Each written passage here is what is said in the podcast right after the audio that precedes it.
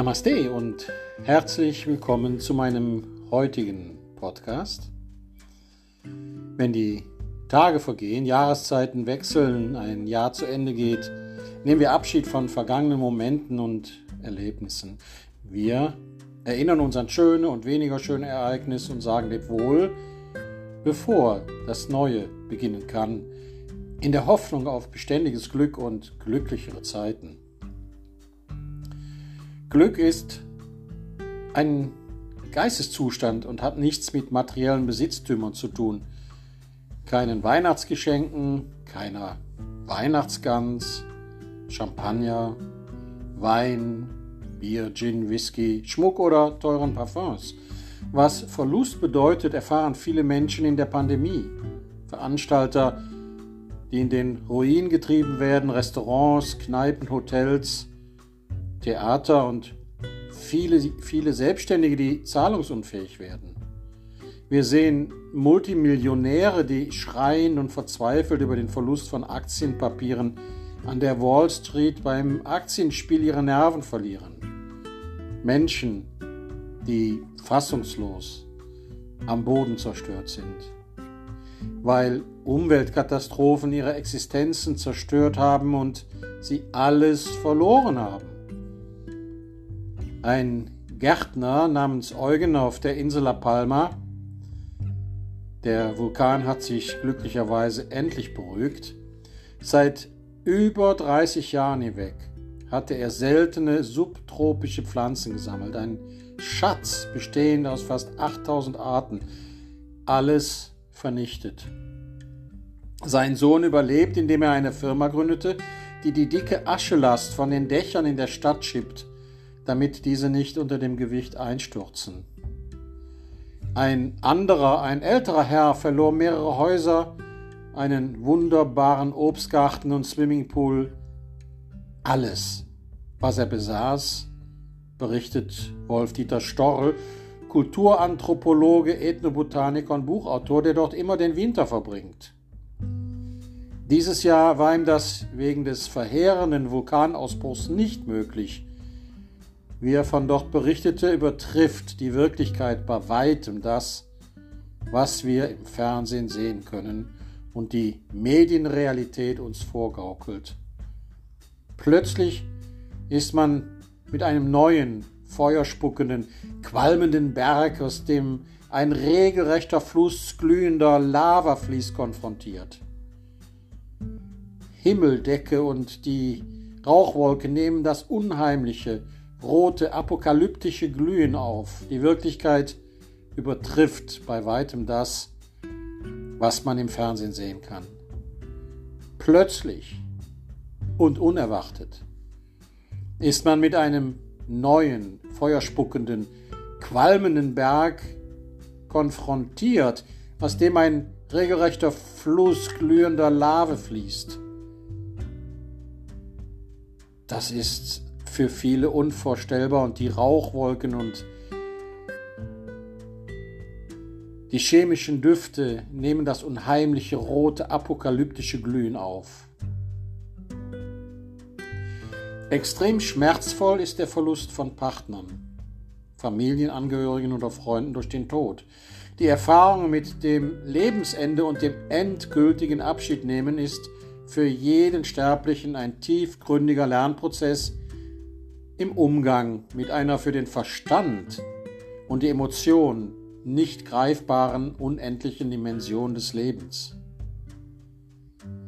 Gleichzeitig können wir auch einen Mann sehen, der sich freut, in einer undichten kleinen Hütte zu leben und nicht einmal sicher ist, woher er seine nächste Mahlzeit bekommt. Klingt paradox, aber sehr wahr. Geschichten des Lebens. Wir glauben, wir verstehen die Welt. Die Wissenschaft hat sie bis ins kleinste Detail fragmental vermessen, zergliedert und analysiert. Was aber wissen wir wirklich?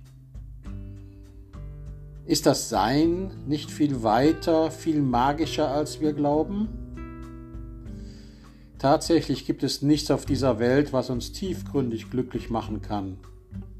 Es sei denn, wir sind innerlich glücklich.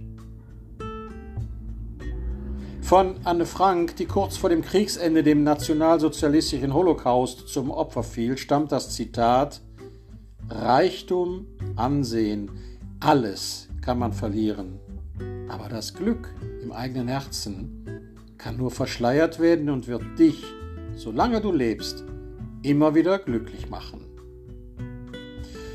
Die Forschung hat das Streben nach Glück beleuchtet, doch die meisten von uns haben an der falschen Stelle gesucht. Es stellt sich heraus, dass Glück überhaupt nicht in äußeren Dingen zu finden ist, sondern eine Kraft ist, die wir in uns selbst tragen und durch tägliche Meditation entwickeln können. Der Harvard-Forscher Matt Killingsworth hat eine App entwickelt, um die Frage zu beantworten, was macht uns glücklich? Ein für alle Mal und die Ergebnisse waren ein Augenöffner, wie sich herausstellte. Laut den Daten von Mr. Killingsworth sind wir am glücklichsten, wenn wir uns des Augenblicks bewusst sind und am wenigsten glücklich, wenn die Gedanken abschweifen. Diese Studie umfasste eine große Stichprobe von 15.000 Personen. Die Stichprobe war vielfältig. Sie umfasste Personen aus der sozioökonomischen Stratosphäre mit unterschiedlichem Bildungsniveau, Alter, Beruf, Einkommen, Familienstand und aus 80 Ländern. Es gibt viele frühere Forschungen, die die Ergebnisse von Killingsworth stützen. Wir wissen zum Beispiel, dass Geld uns nicht glücklich macht. Studien haben gezeigt, dass zusätzliches Vermögen und materielle Güter wenig Einfluss auf das Glück haben, solange Grundbedürfnisse wie Nahrung und Unterkunft befriedigt werden. Dr. Michaili, Cent Michailici, führende Autorität auf dem Gebiet der positiven Psychologie, hat sich in den 1960er Jahren intensiv mit dem Glück beschäftigt und kam zu den gleichen Ergebnissen wie Killingsworth. Er sprach davon, dass der Spitzenzustand des Menschen ein Zustand sei, den er Flow nannte. Andere Ergebnisse zeigen, dass regelmäßige Meditation im Laufe der Zeit zu einer Zunahme der täglichen Erfahrungen positiver Emotionen führte, was wiederum zu einer Zunahme einer Vielzahl von persönlichen Ressourcen führte, wie zum Beispiel erhöhte Achtsamkeit, Lebenssinn, soziale Unterstützung, verringerte Krankheitssymptome. Diese Zunahmen der persönlichen Ressourcen sagten wiederum eine erhöhte Lebenszufriedenheit und eine Verringerung der depressiven Symptome voraus. Auch in dem Text des alten Epos der Bhagavad Gita, einer indischen Geschichte, finden wir Hinweise auf diese menschliche Situation und Herausforderung für unser Leben. Krishna weist seinen besten Freund Arjuna in einem Dialog in Kapitel 2, Vers 14 darauf hin. Er sagt, Arjuna, alles kommt und geht im Leben. Glück und Unglück sind vorübergehende Erfahrungen, die aus der Sinneswahrnehmung entstehen. Hitze und Kälte, Freude und Schmerz werden kommen und gehen. Sie dauern nie ewig. Meditierst du schon, um dein Glückspotenzial zu aktivieren? Das wäre ein guter Vorsatz für das neue Jahr, für 2022. Fang jetzt damit an und warte nicht länger. Meditierst du schon.de oder buche einen Kurs über meine Webseite joachim-nusch.de und unterstütze meine Arbeit mit Patreon. Patreon.com slash Joachim-nusch. Alles gut für dich, viel Glück und Freude, viel Segen, gute Gesundheit.